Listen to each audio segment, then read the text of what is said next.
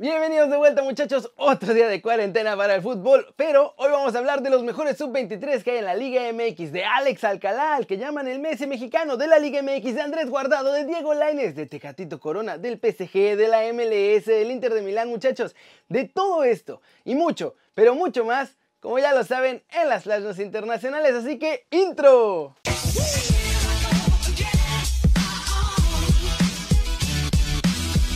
Y arrancamos con nota One Fútbol del día y es sobre la actualidad de la Liga MX, sus jugadores, sus posibles fichajes y por ahí un poco de Nico Castillo. Y es que aunque no se está jugando la liga de todos nosotros, están pasando muchas cosas en los despachos. Por ejemplo, Pachuca se está convirtiendo en el candidato número uno para fichar a Renato Ibarra, pues los Tuzos están pensando que sería bueno tener a los dos Ibarra en la plantilla. América lo venderá y en Pachuca creen poder hacer buen negocio comprándolo el próximo verano.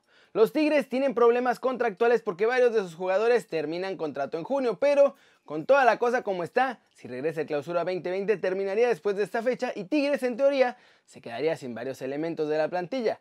En el Valencia, Rafael Carioca y Luis Rodríguez, o sea, el Chaca, serían los tres más importantes y van a tener que renovarlos. Jürgen Damm también acaba contrato, pero pues ese está borrado, así que la verdad no cuenta mucho. Este miércoles el delantero del América, Nico Castillo, fue dado de alta por fin del hospital, por lo que seguirá con los cuidados y rehabilitación ya en su casa. El chileno todavía va a estar casi un año fuera de las canchas mientras se recupera totalmente. En Cruz Azul planean hacer un gran homenaje a Don Nacho Treyes, pues cuando finalmente construyan su estadio, este llevará el nombre del mítico entrenador mexicano. Así es, será el estadio Ignacio Treyes. ¿Cómo la ven? Varias cosas moviéndose en los despachos en lo que vuelve la pelota a la cancha. Y recuerden muchachos que si quieren saber todo lo que pasa en esta Liga MX, que por ahora está en pausa pero va a regresar, pueden bajar la app de OneFootball. Es totalmente gratis y el link para bajarla está aquí en la descripción. Pasemos con un breve análisis de la Liga MX y cómo está la cosa con nuestros chavos, que son seleccionables además. Vamos a ver quiénes son los mejores sub-23 que tenemos en la liga. De todos nosotros, muchachos. En realidad, la Liga MX está llena de jóvenes con mucho talento. Están ahí, por ejemplo, Viñas, Víctor Dávila o Aqueloba, que son extranjeros, pero Vamos a enfocarnos en los mexicanos que también están muy bien. En el séptimo lugar está Uriel Antuna. Yo sé que no es un crack absoluto y que de hecho ha sufrido en México, pero por ahora sigue siendo uno de los fichajes más importantes de Chivas y es un consentido del Tata Martino.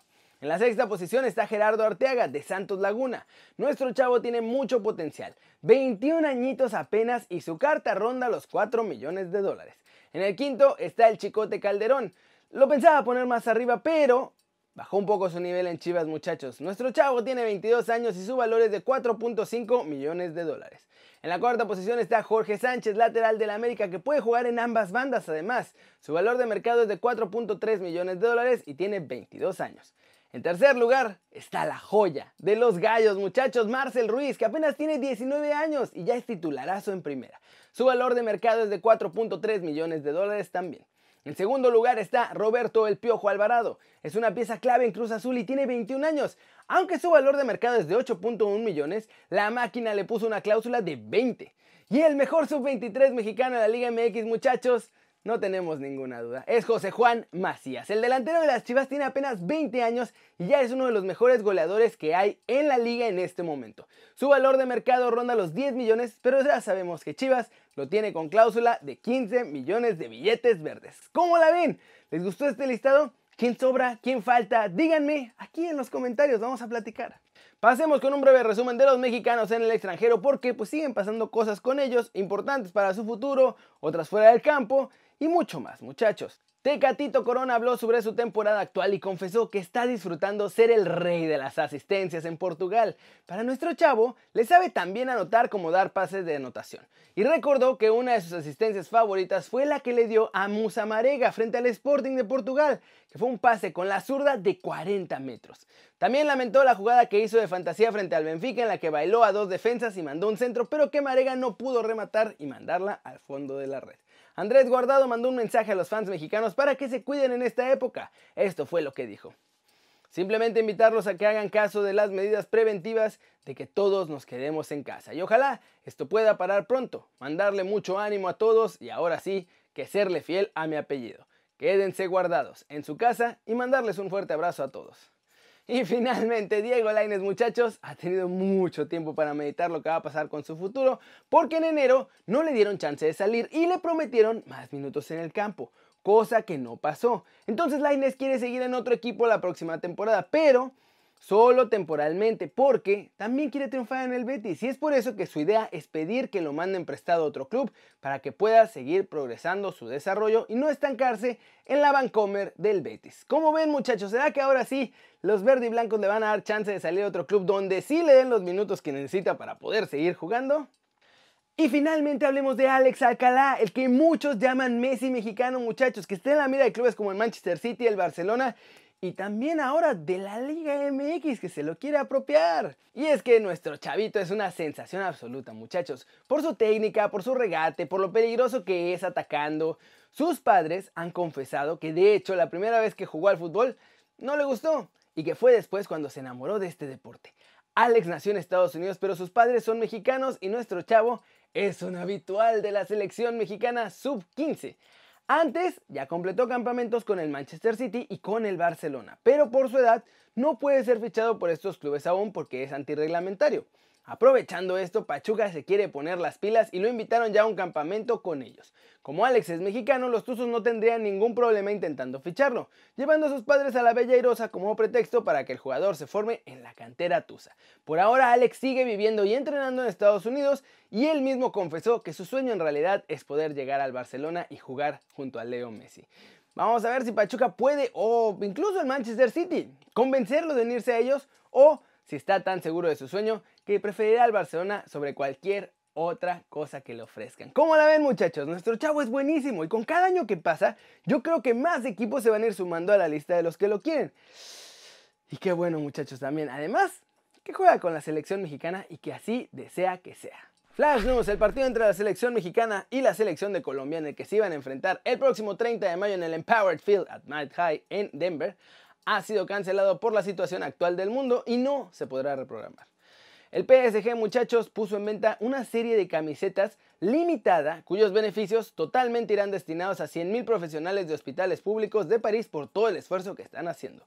La MLS decidió extender el tiempo para volver a los entrenamientos, ya que desde un inicio se pretendía volver el 27 de marzo, pero no va a pasar, se ha prolongado ahora hasta el viernes 3 de abril. La Gaceta de los Sport anunció en su edición de hoy que el Inter de Milán está golpeado en sus finanzas debido a todas las pérdidas financieras a causa de lo que está pasando allá en Italia. Y bueno, también otros factores. Pero por esta razón se vería obligado a vender a Lautaro Martínez y el Barcelona ya se frota las manos. Los contratos actuales para jugadores y entrenadores deberán extenderse hasta el final de las temporadas, muchachos, es la propuesta que está haciendo la FIFA en un documento presentado a su grupo de trabajo y si se aprueba, pues resolverían los problemas de un montón de clubes. El alcalde de Liverpool, Joe Anderson, lamentó que se haya permitido la entrada de todos los fans del Atleti, muchachos. ¿Se acuerdan el pasado 11 de marzo cuando jugaron la vuelta en los octavos de final que echaron a Liverpool? Y bueno, él los culpa de haber contagiado a toda la ciudad. Los jugadores del Bayern Múnich y otros clubes alemanes como el Werder Bremen, el Schalke 04, acordaron recortar los salarios 20% si no hay partidos y 10% si se juega a puerta cerrada. Esto para ayudar a los clubes a lidiar con la crisis que actualmente está. Pedro, atacante del Chelsea, confirmó a través de Cadena Ser que se va del conjunto Blues, muchachos, al final de la temporada. Y finalmente vamos a hablar un poquito de la Premier League porque Liverpool quiere que castiguen al Manchester City y duro. Y es que ya ven que la UEFA castigó a los Citizen por violar el fair play financiero dejándolos fuera de toda competencia europea por los próximos dos años. El cuadro inglés entonces ya estaba trabajando su recurso con el TAS para que los perdonen y les den chance de ir a la Champions. Pero el Liverpool se está metiendo en el camino. A ver, el Manchester City tenía previsto que al apelar su castigo por dos años sin competir en la Champions, iban a salir un montón de clubes en contra y que iba a tener la oposición de varios.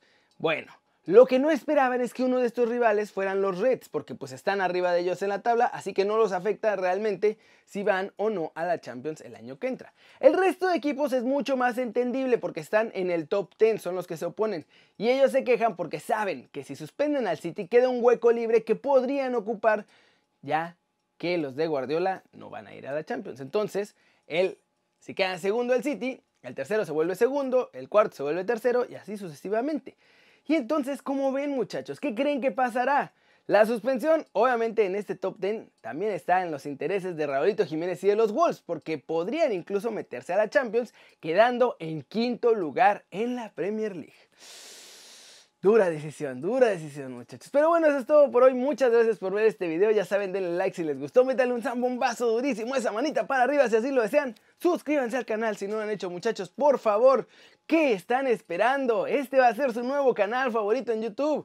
Denle click a esa campanita para que hagan marca personal a los videos que salen aquí cada día.